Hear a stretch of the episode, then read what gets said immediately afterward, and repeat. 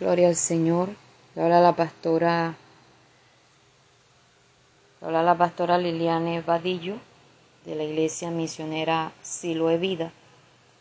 Te invito en esta hora a abrir la palabra de Dios en Santiago, capítulo 5, versículo 14 al versículo 16. Santiago 5, 14 al 16. Dice la palabra de Dios en el nombre del Padre y del Hijo y del Espíritu Santo. Amén. ¿Está algún enfermo entre vosotros? Llama a los ancianos de la iglesia y oren por él, ungiéndole con aceite en el nombre del Señor. Y la oración de fe salvará al enfermo, y el Señor lo levantará, y si hubiere cometido pecados, le serán perdonados. Confesaos vuestras ofensas unos a otros y orad unos por otros para que seáis sanados. La oración eficaz del justo puede mucho. Padre amado, adoramos tu nombre, Señor, exaltamos tu misericordia, tu fidelidad. Te pedimos en esta hora, Señor, que seas tú, Dios mío, perdonando nuestras iniquidades, perdonando, Dios, nuestros pecados. Y te pedimos, Dios mío, que seas tú hablando a nuestras vidas, habla a nuestros corazones. Límpianos, Dios, por amor a tu nombre. Señor, sé tú obrando, sé tú purificando, Dios mío, los aires, Señor, reventando cadenas, reventando yugos. Sé tú tomando el control, Señor. Y te pido, Espíritu Santo, que hables a nuestras vidas, que hables a nuestros corazones, que sea fluyendo de manera especial en nuestro ser. Por favor, guíanos Guíame en esta palabra, Señor, y toca la vida y los corazones en el nombre de Jesús. Amén. Bien, en esta hora quiero compartir un tema eh, que lo he titulado Partes de una oración. Partes de una oración.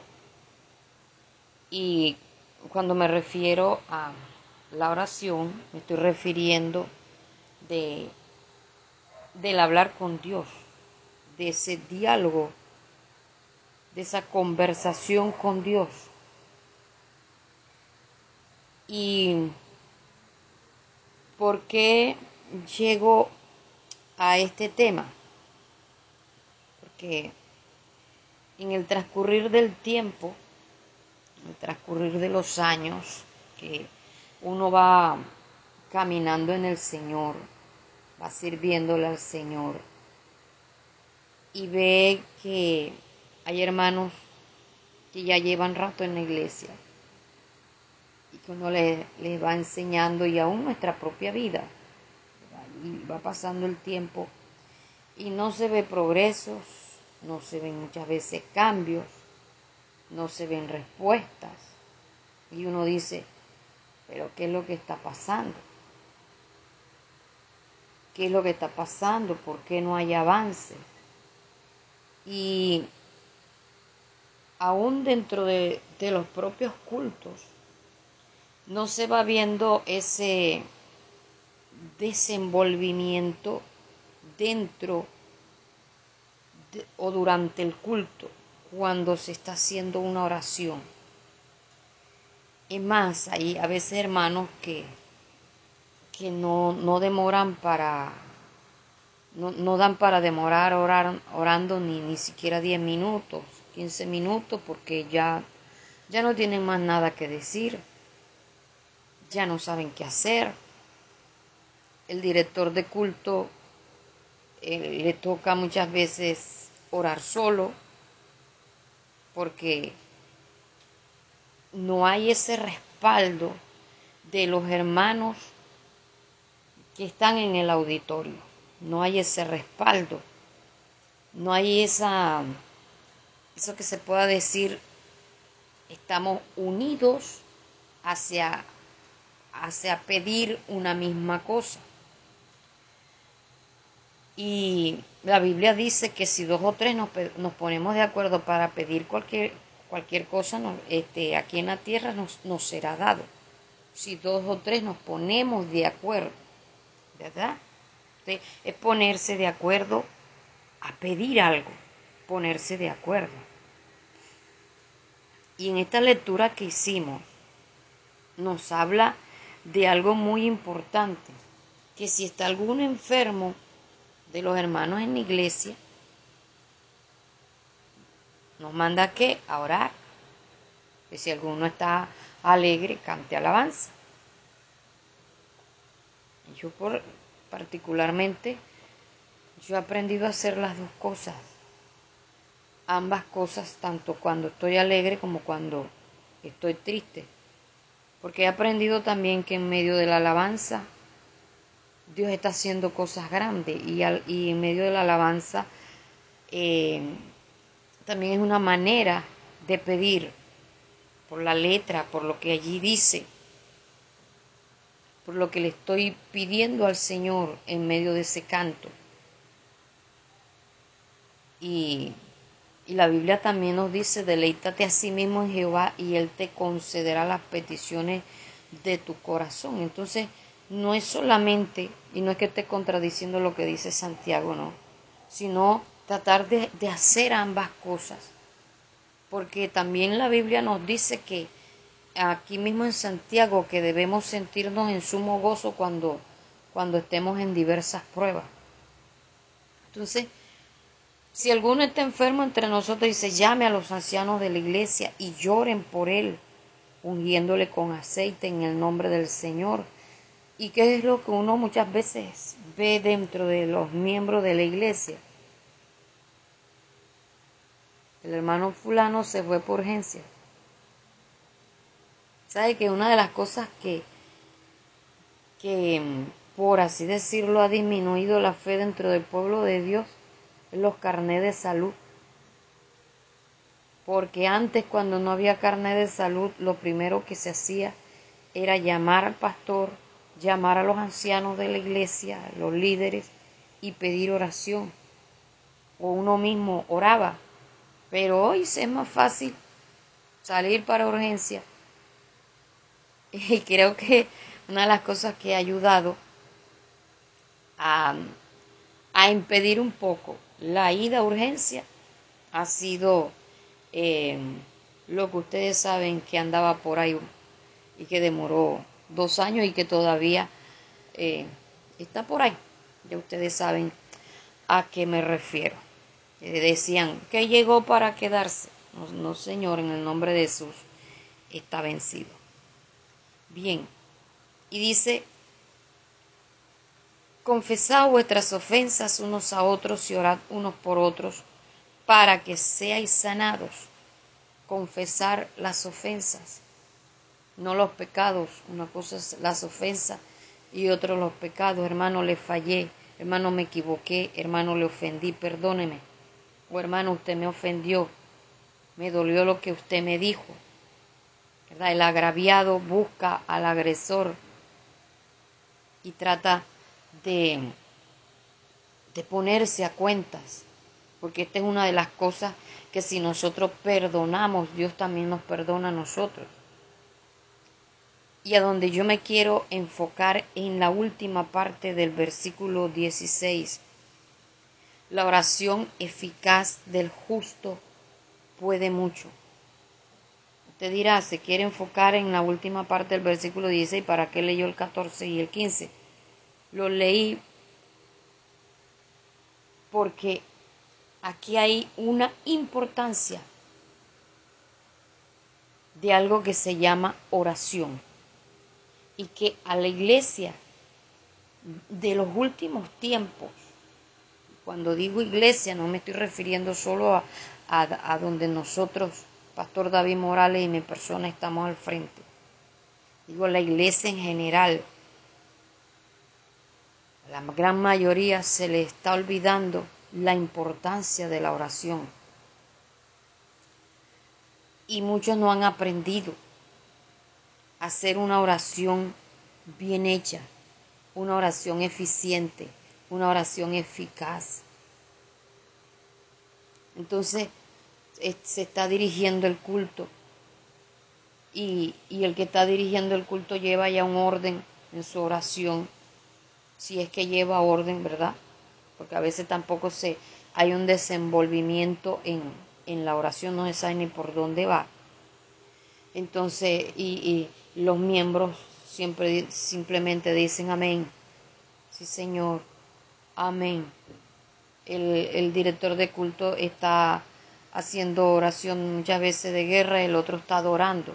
El uno está orando por la, el director del, del, culto está orando por los que están eh, presos en las cárceles y el, algún hermano en la iglesia está orando por los que están en las clínicas. Y debemos ponernos de acuerdo. Y es ahí a donde yo voy con, con esta enseñanza, a que entendamos las partes de una oración, porque pareciera que no se supiera orar. Hermanos antiguos en la iglesia que deberían ya ser maestros de la palabra, que deberían ya estar enseñando esta parte, están cometiendo la misma falla, los mismos errores, no siendo ejemplo de la grey, no siendo ejemplo de los nuevos. El nuevo llega y se distrae, el nuevo llega y está, porque muchas veces ve una, una actitud inadecuada dentro de los, de los que son más antiguos y algo que, que quiero recalcar aquí, cuando alguien llega de visita a una iglesia, él no sabe cuánto tiempo tiene cada hermano, él no sabe. Para él todos los que están ahí son antiguos. Y la Biblia nos habla a nosotros de ser ejemplo en conducta, de ser ejemplo en conducta, en espíritu, en fe, en pureza, ser ejemplo. Entonces debemos nosotros aprender, hermano, a tener un, una conducta adecuada dentro y fuera de la iglesia, dentro y fuera del la, de la congregación, antes, durante y después del culto. En todo lugar, en todas partes. Ser ejemplo, siempre. Entonces, ¿cómo nosotros podemos apoyar, respaldar una oración. Si a veces pareciera que no se supiera cuáles son las partes de la oración y ni se sabe orar porque están repitiendo las mismas palabras, diciendo lo mismo y a veces el, el, director tampoco tiene un rumbo definido, se va hacia adelante, vuelve y se, se devuelve, o sea, él adora, se va a una petición, vuelve dice unas palabras de adoración como de relleno, y vuelve va y pide otra cosa. Y vuelve y, se, y comienza a adorar. Y va y se hace un dice unas palabras de, de, de guerra espiritual. Y vuelve y regresa y adora. Y, y, y va así sin un rumbo definido. Mire la oración tiene una organización o un orden por así decirlo un orden como cabeza, cuerpo y extremidades. Eso tiene la oración, un orden. Y hay algo que uno lo puede hacer cuando está haciendo su oración personal, que si se le olvidó algo, te puede, ay Señor, mira esto y esto y ta, ta, ta, y te puede ir en, en algún una parte de la oración, pero si se le olvidó pedir por algo, usted puede, ay Señor, mira esto y esto. Pero en la oración en público uno debe tener una secuencia de, de, de, de, de lo que está haciendo, un orden, y, y, debe saberse por dónde va. Y como decía, decía anoche, la oración en público es algo muy delicado en el sentido de que no todas las cosas se deben decir en público. Hay cosas que aún uno sabe, que uno se da cuenta, hay cosas que a uno se las cuentan y uno en público no las debe decir. Y algo que decía que le causó gracia a los hermanos es que si hay algo en el que la iglesia de Cristo chismosea, es a través de la oración. En el que la iglesia del Señor, a nivel general, murmura o, saca a luz las cosas que sabes a través de la oración. Señor, ahí está el hermano fulano, mira que mm, eh, está pidiendo por esto o le pasa lo otro. Oye, te lo dijo en privado. Te lo dijo a ti para que tú oraras, no para que lo contaras a voces. Si ves, una manera de contar lo que nos dijeron en privado. Una manera de publicar lo que nos dijeron, de contar lo que nos dijeron. Y no todo se debe orar en público. Entonces, la oración en público es de mucho cuidado, de mucho cuidado, de mucha precaución. A uno no solamente lo están escuchando los de la iglesia. Usted es de los que ora en voz alta, utiliza micrófono para todo y a todo volumen. Usted no solamente lo están escuchando miembros de otras iglesias, también lo están escuchando los enemigos de la iglesia. Y esos enemigos de la iglesia también pueden ser hasta miembros de otras congregaciones, lastimosamente. A lo que yo voy es que uno debe ser muy prudente con las, las oraciones que se hacen en público. Muy prudente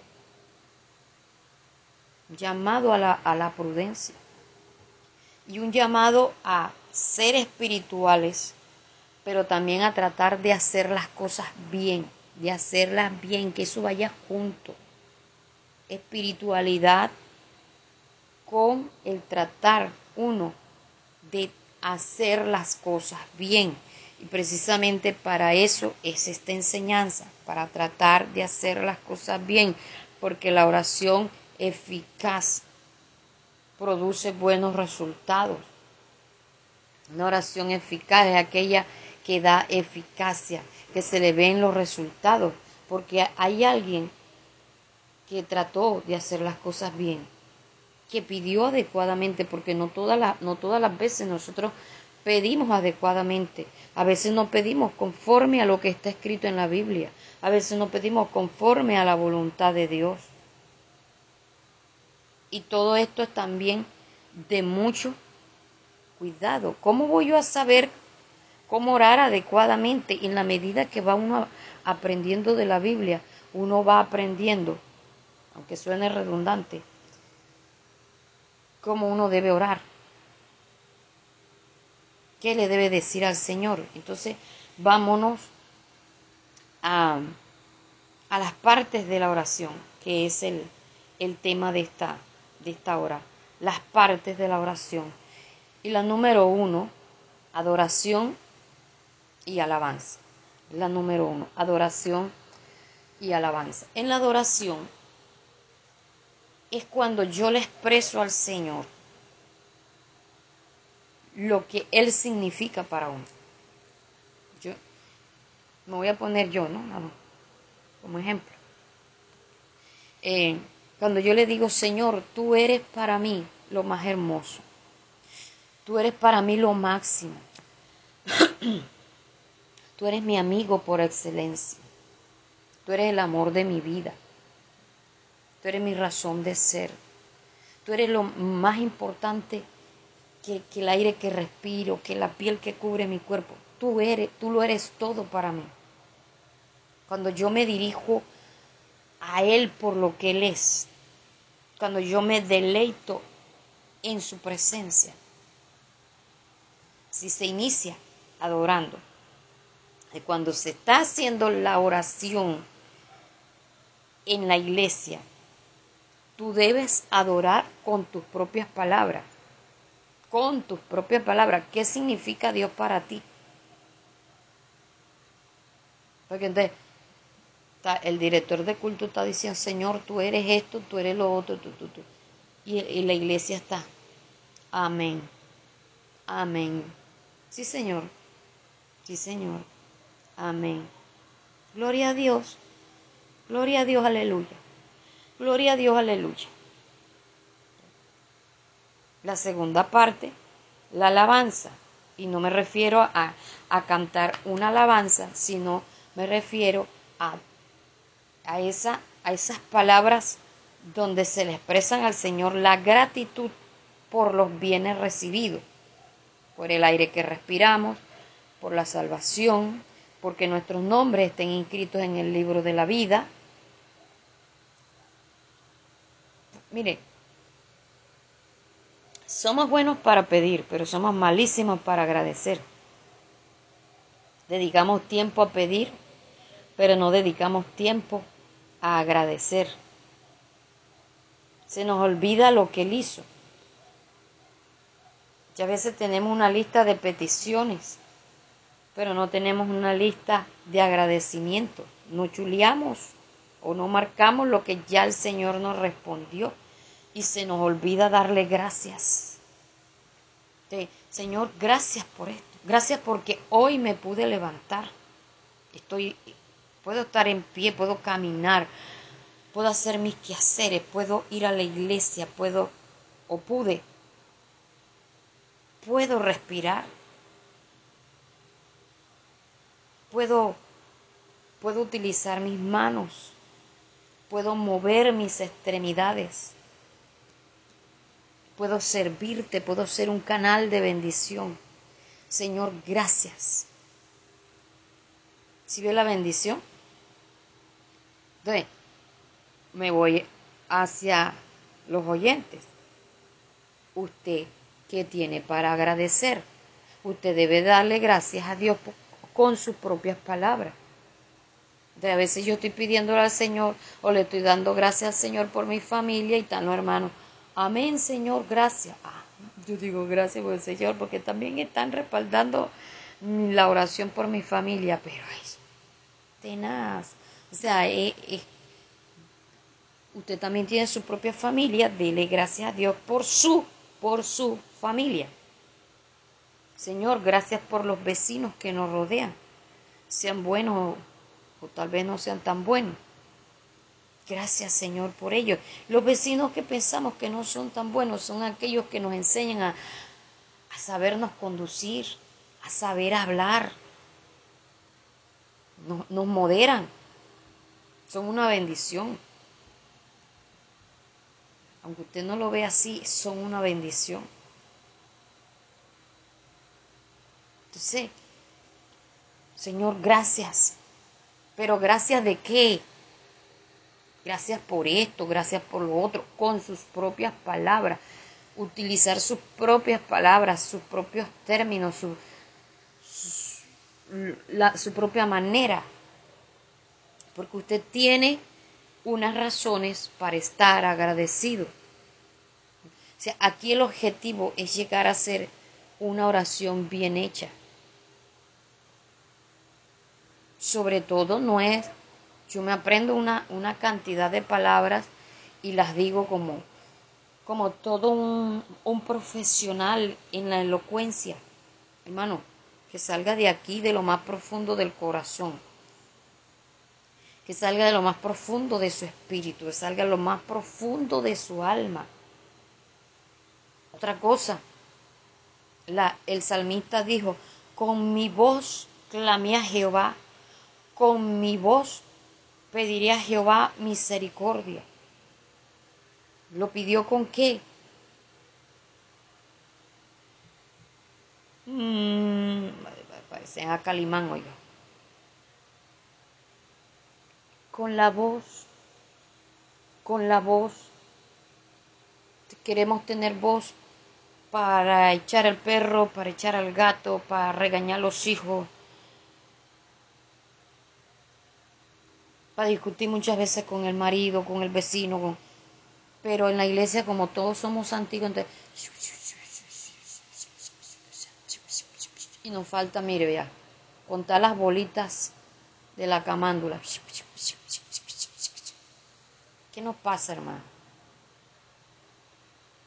Hay, sitios de sitios.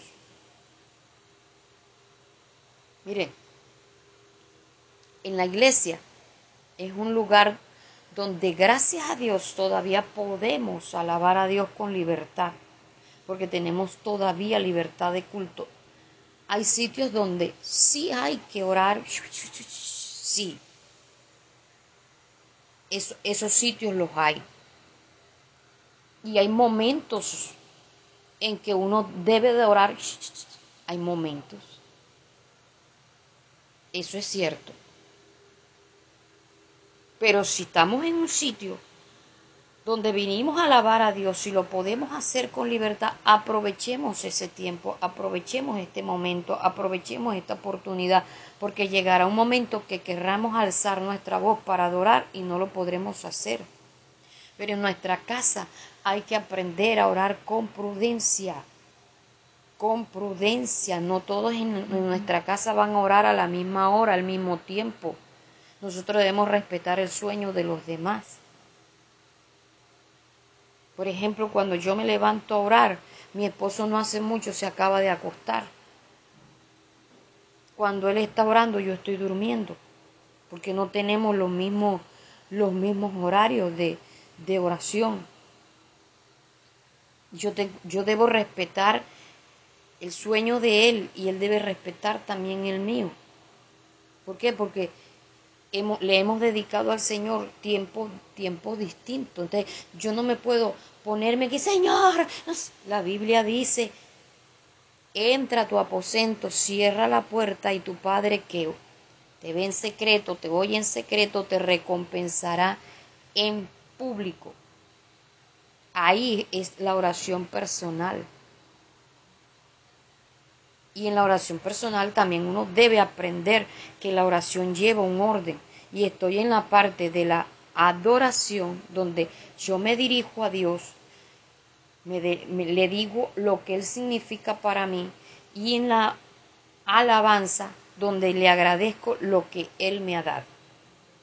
Van dos partes de la oración. ¿Verdad? Dos partes.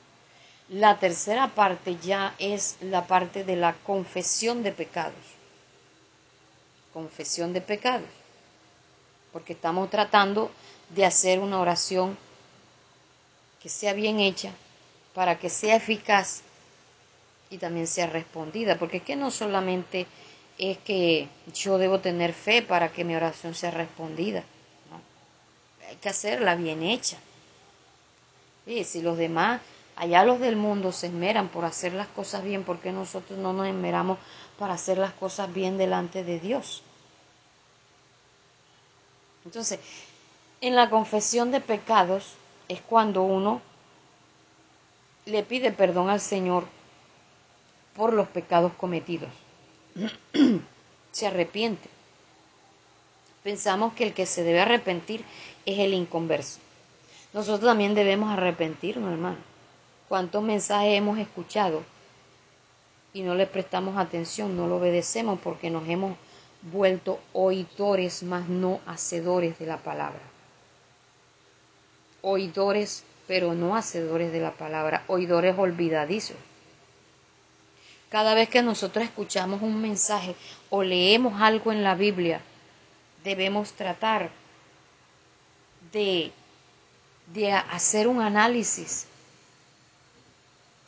ser confrontados con la palabra y decir, yo lo estoy viviendo o no lo estoy viviendo. Si no lo estoy viviendo, Señor, perdóname. Si yo lo estoy viviendo, no me debo enojar con el predicador, es Dios que me está hablando. Que a veces salimos enojados con el predicador, es Dios que nos está hablando. Entonces, pedirle perdón. Señor, perdóname porque he dejado de hacer esto, he dejado de practicar esto, no estoy haciendo esto otro, dije esto, dije esto otro mal dicho, me enojé, fui imprudente, perdóname, ayúdame a no volverlo a hacer. Y hablaba también de, de dos clases de pecados, los pecados ocultos y los pecados que me son ocultos, porque a veces confundimos los términos y le pedimos al Señor perdón por los pecados ocultos. Los pecados ocultos usted tiene que sacarlos a la luz y dejarlos de practicar. Si usted le pide perdón al Señor por los pecados ocultos, son aquellos de los que usted a conciencia o yo los estamos cometiendo y, los tapamos. Lo hacemos a escondidas, que nadie, que nadie se dé cuenta, pero Dios sí nos está mirando, Dios sí nos está escuchando. Entonces, son pecados que son a conciencia, esos pecados, si no nos arrepentimos, Dios no nos perdona. De cómo se sabe que hay un arrepentimiento verdadero cuando estamos dispuestos a no volverlos a practicar más. Cuando estamos dispuestos a no volverlos a practicar más. No hay necesidad de que usted le, esté diciendo a los demás, yo hacía esto, yo hacía lo otro. No, usted delante de Dios, usted le sea capaz de pedir perdón y, y decidir no volver a practicar más aquello.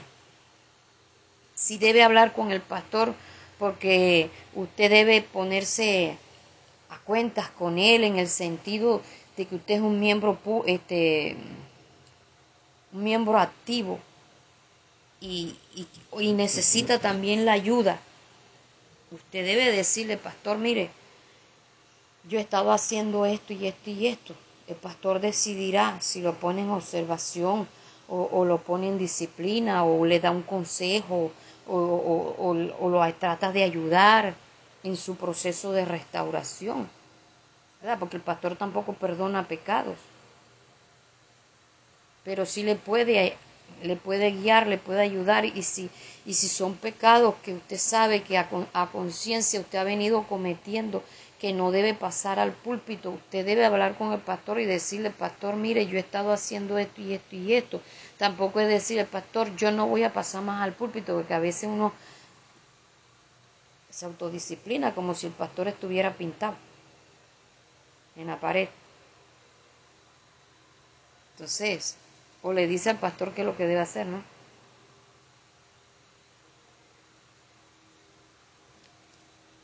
Ese cuidado debe hacer tenerlo. El pecado oculto es uno y el pecado que me es oculto es otro. ¿Cuál es el pecado que me es oculto? Aquel que yo cometo o que usted comete y no se da cuenta que lo está cometiendo pecado que me es oculto, yo no me doy cuenta que lo estoy cometiendo. Usted no se está dando cuenta que lo está cometiendo. Pecado que me es oculto. Entonces, Señor, perdóname por los pecados que me son ocultos. Me son ocultos. No me estoy dando cuenta que los estoy cometiendo. Pero eso no, no me hace, no me es justificación delante de Dios, ¿verdad? Es un pecado. Entonces, Señor, perdóname y ayúdame a darme cuenta de mis pecados, de lo que yo estoy haciendo que a ti no te agrada, para no practicarlos más. Ayúdame. Sabe que cada día que amanece y en la medida que soy confrontada con la palabra de Dios, yo me doy, me doy cuenta de la misericordia que Dios ha tenido para conmigo y le digo, Señor, gracias porque no me llevaste antes, porque yo necesitaba saber esto, necesitaba saber que esto no lo estaba haciendo bien, necesitaba saber que andaba mal delante de ti. Señor, gracias, porque no me quitaste la vida antes, porque me hubiera perdido. Gracias por ese amor tan, tan grande y maravilloso. Gracias Dios. Si ve la bondad de Dios. Bien, entonces esos son el tiempo de, de confesión de pecados. Usted le expresa al Señor con sus propias palabras de qué manera usted, usted le va a pedir perdón. Usted, que el director de culto le está diciendo al Señor, Señor, perdónanos por los pecados que como congregación hemos cometido porque el pecado por omisión, que estamos viendo las cosas y estamos viendo la escoba atravesar y no se nos da por, por recogerla siquiera, porque eso no me toca a mí, eso le toca al otro.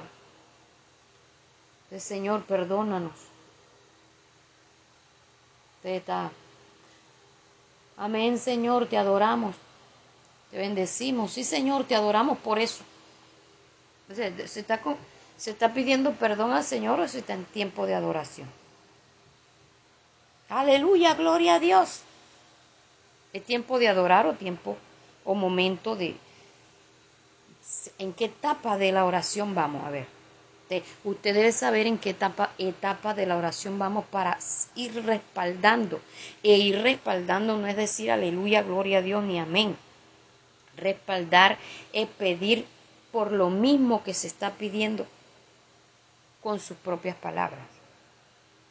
No tratando de opacar la voz del director de culto. Porque a veces es otra, Señor, mira, y la voz de, del que está dirigiendo el culto no se le escucha. Porque aquel que está en la silla trata de, o aquella, que también hay mujeres así, tratan de opacar al que está dirigiendo el culto para mostrarse que sabe más, para mostrarse que es mejor, para figurar, para pantallar, para actuar para tantas cosas. Otra parte de la oración. Ya hemos visto adoración, alabanza y confesión. Y vamos a mirar la, la cuarta parte. Y es la oración de guerra. Que no necesariamente debe ir en el cuarto lugar. Porque en el cuarto lugar está la oración de guerra y en el quinto lugar está em, la intercesión. la intercesión es una y la oración de guerra es otra. Son dos cosas distintas, pero la una puede ir primero y después la otra. Todo dependiendo. Dependiendo del momento, dependiendo de la situación, dependiendo de, de lo que esté sucediendo. ¿Ya? Pero algo sí, sí quiero ser enfática aquí. Si usted va a hacer oración de guerra, primero póngase a cuentas con Dios. No entre, no entre sin adorar. Prepare el momento también.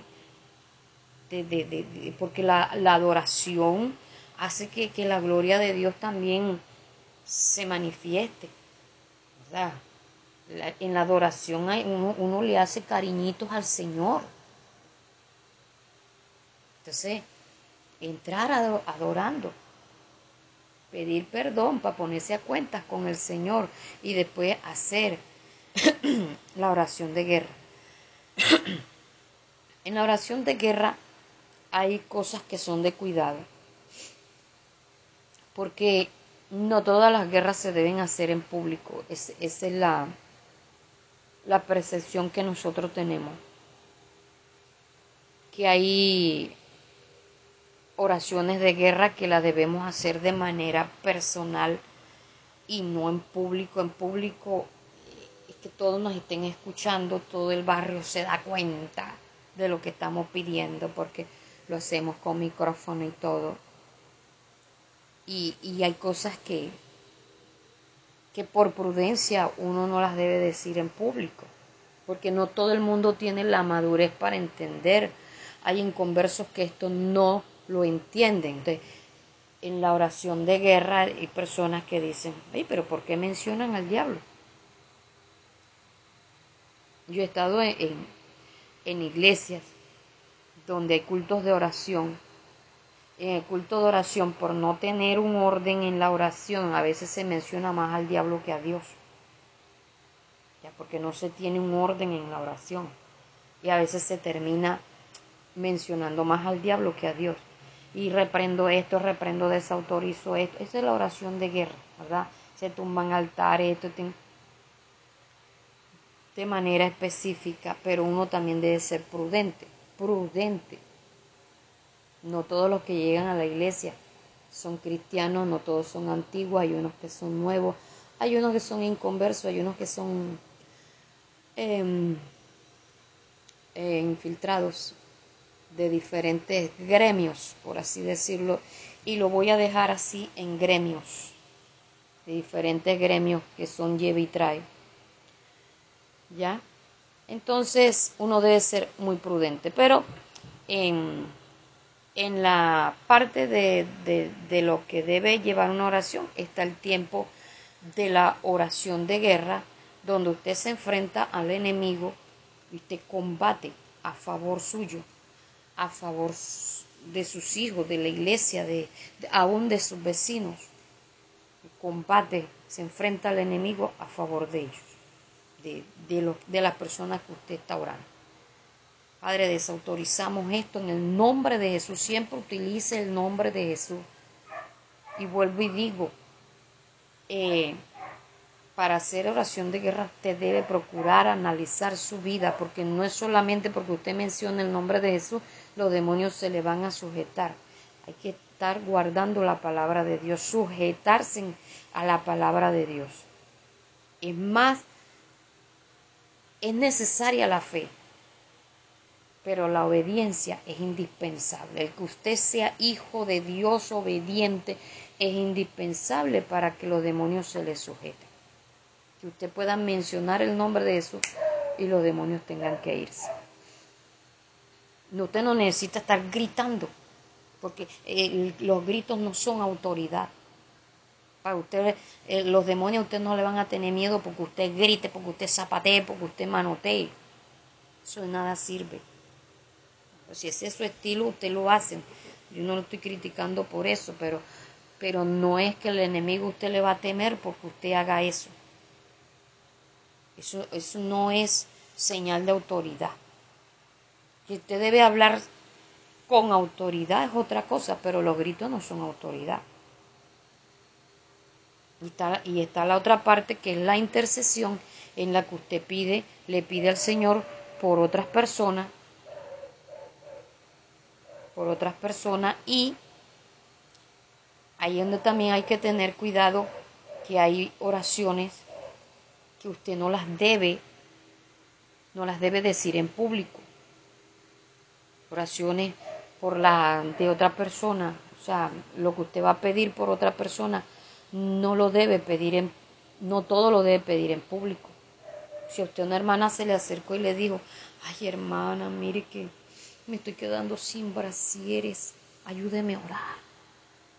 Señor, te va a decir en la, iglesia, Señor, delante de ti está la hermana fulana, ponele los brasieres.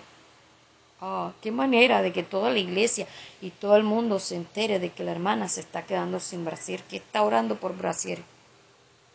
Bueno, eso no es, no debe ser así. No debe ser así. No debe ser así. Usted debe ser prudente. Entonces, cuando hay una oración que usted está dirigiendo la oración en público, ese es otro cuidado, usted debe pedir no solamente por usted, sino pedir por todos. Entonces ahí juega mucho, eh, por así decirlo, ¿no? Esta parte de Señor, te pedimos tal cosa, te pedimos o te adoramos, te rogamos, te rogamos, no, no es, más, no es tanto te pido, te ruego, a o sea, a nivel personal, porque el que está dirigiendo el culto lo está haciendo por todos, se está poniendo ahí por todo, él está guiando a todos a la presencia de Dios y está dirigiendo al pueblo cómo debe orar o hacia qué petición debe, debe dirigirse o, van en el momento. ¿Ya? Ahí en cada una usted puede dedicar el tiempo que usted desee siempre y cuando sea su oración personal. Porque si es una oración en público, usted debe saberla distribuir de acuerdo al culto que, que se esté haciendo. En, la, en el punto número 6 está la, las peticiones personales, peticiones personales, que ya eso también está en la oración personal. Petición personal, después que ya usted ha adorado, ha alabado a Dios, ha confesado los pecados, em, ha hecho la oración de guerra, ha intercedido por los demás, entonces empiece a hacer sus peticiones personales, ya usted va a pedir por lo suyo, por su propia necesidad. Aquí es donde yo también hago un énfasis. Mire, nuestra mayor necesidad son las espirituales. Nuestra mayor necesidad no es una casa, no es un carro, no son las chancletas, no son la ropa, no es la comida, no es lo que perece.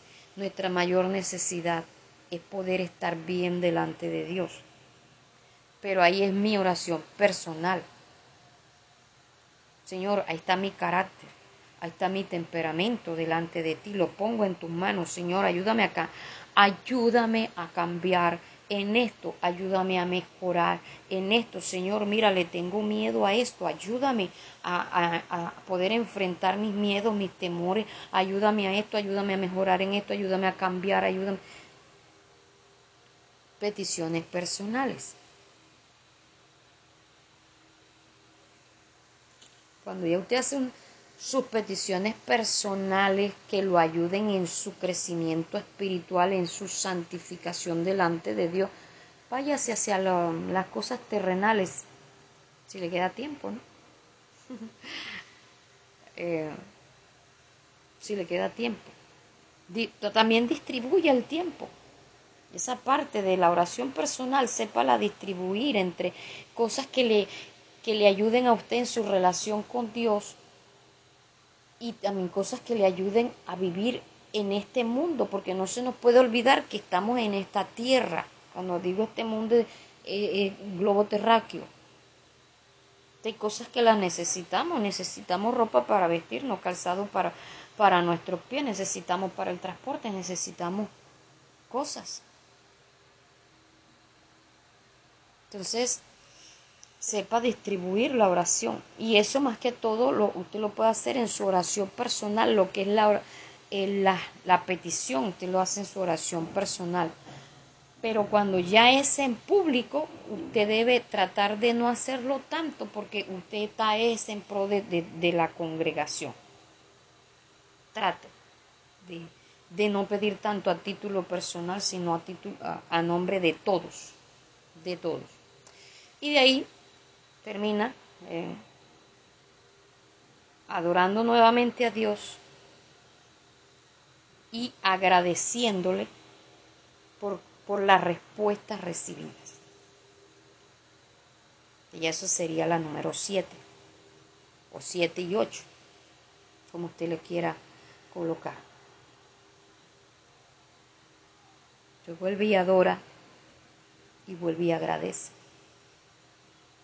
Si ve, una oración bien distribuida, una oración bien hecha, una oración con eficacia, una oración que si usted trata de hacerla con fe, no dándoselas de espiritual, no dándoselas de muy elocuente, porque aquí es que no, no es la elocuencia, hermano, es la sinceridad delante de Dios. Hágalo bien, sí, pero es que a veces queremos como refinarnos. Mm, refinarnos. Usted no va a engañar a Dios con palabrería. Usted no va a convencer a Dios con su palabrería. Usted va a convencer a Dios con la sinceridad de su corazón. Si usted le pide algo a Dios, usted también debe estar dispuesto a recibir la respuesta, porque a veces no recibimos lo, lo que o de la manera como nosotros estamos esperando. Señor, muéstrame tal cosa. Señor, revélame esto. Y a veces Dios no nos lo revela como nosotros queremos. hay respuestas que son duras, hay respuestas que son fuertes. Queremos que Dios nos hable y queremos que Dios nos hable así suavecito y no queremos que Dios nos hable con voz de trueno. Pero alguien dijo, me dijo una vez, lo que pasa es que usted habla suavecito, pero parece una inyección de esas que duelen cuando el líquido está dentro. No duele el puyazo, sino el líquido. Usted va hablando así, pero lo que dice le duele a uno adentro. A uno no le duele cómo lo dice, sino lo que dice. Hermano, de verdad que si tratamos de entrar al reino de los cielos, Dios lo tiene que confrontar a uno. Yo, yo a veces salgo del culto como cuando uno lo levantan, pum, pum, pum, lo despiertan a punta así de bofetazo. Porque es que la palabra ha sido fuerte. La palabra ha sido fuerte. O uno se despierta o, o el Señor lo despierta. Ya. Entonces tratemos de hacer las cosas adecuadamente y tratemos de mirar cómo estamos orando. Tratemos de mirar cómo estamos respaldando al director de culto Tratemos de mirar cómo lo estamos apoyando, cómo estamos haciendo el culto. Tratemos de, de, de, que lo que vayamos diciendo vaya paralelo con el lenguaje corporal. Porque a veces estamos como diciendo una cosa y con nuestra boca y nuestro cuerpo está diciendo otra. Señor, yo quiero cambiar. Señor, restaurame. Yo quiero ser diferente y se retuerce.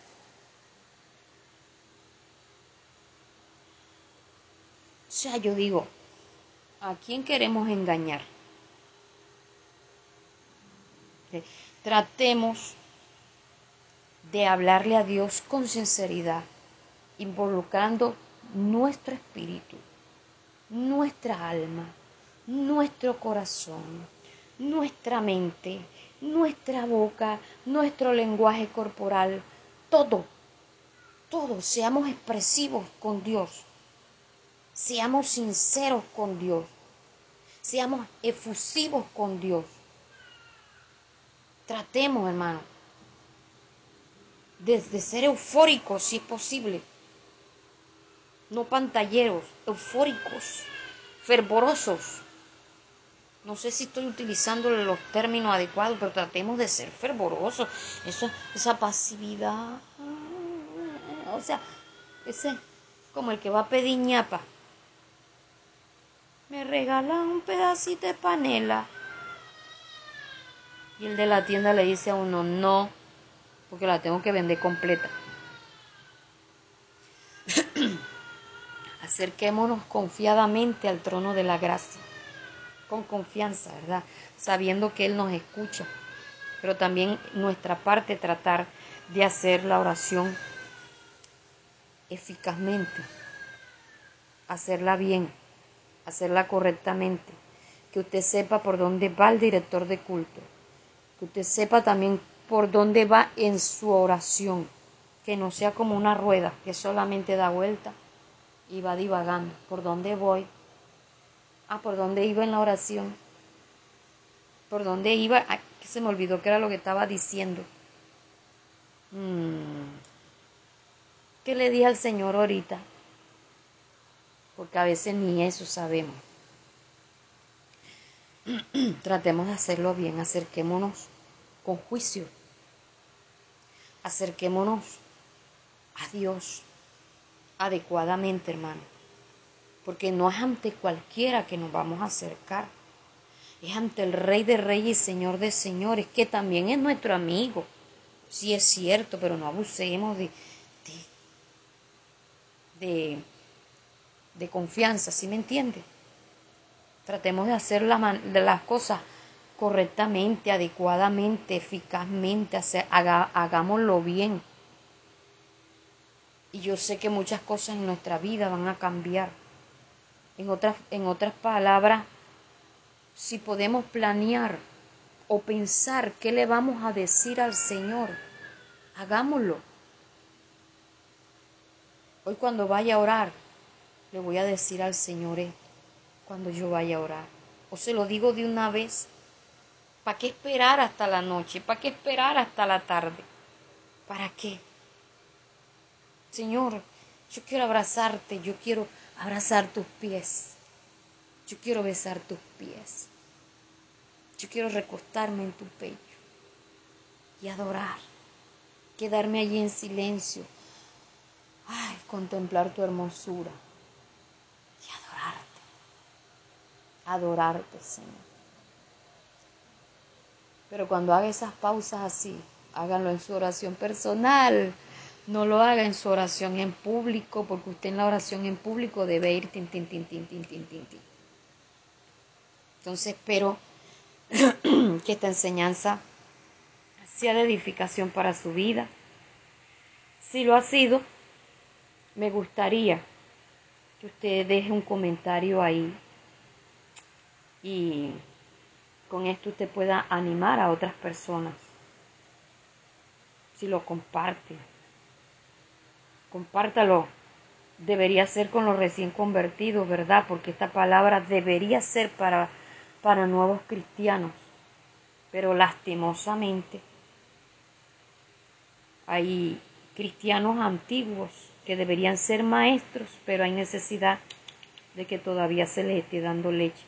Entonces el Señor le guía a usted a saber con quiénes lo va a compartir, porque usted a mí no me va a hacer un favor, se lo va a hacer a la persona a la que usted le va a enviar este, este mensaje, que yo espero que sea de edificación para el cuerpo de Jesucristo y que Dios les bendiga y Dios les guarde y hasta la próxima oportunidad. Dios nos bendiga.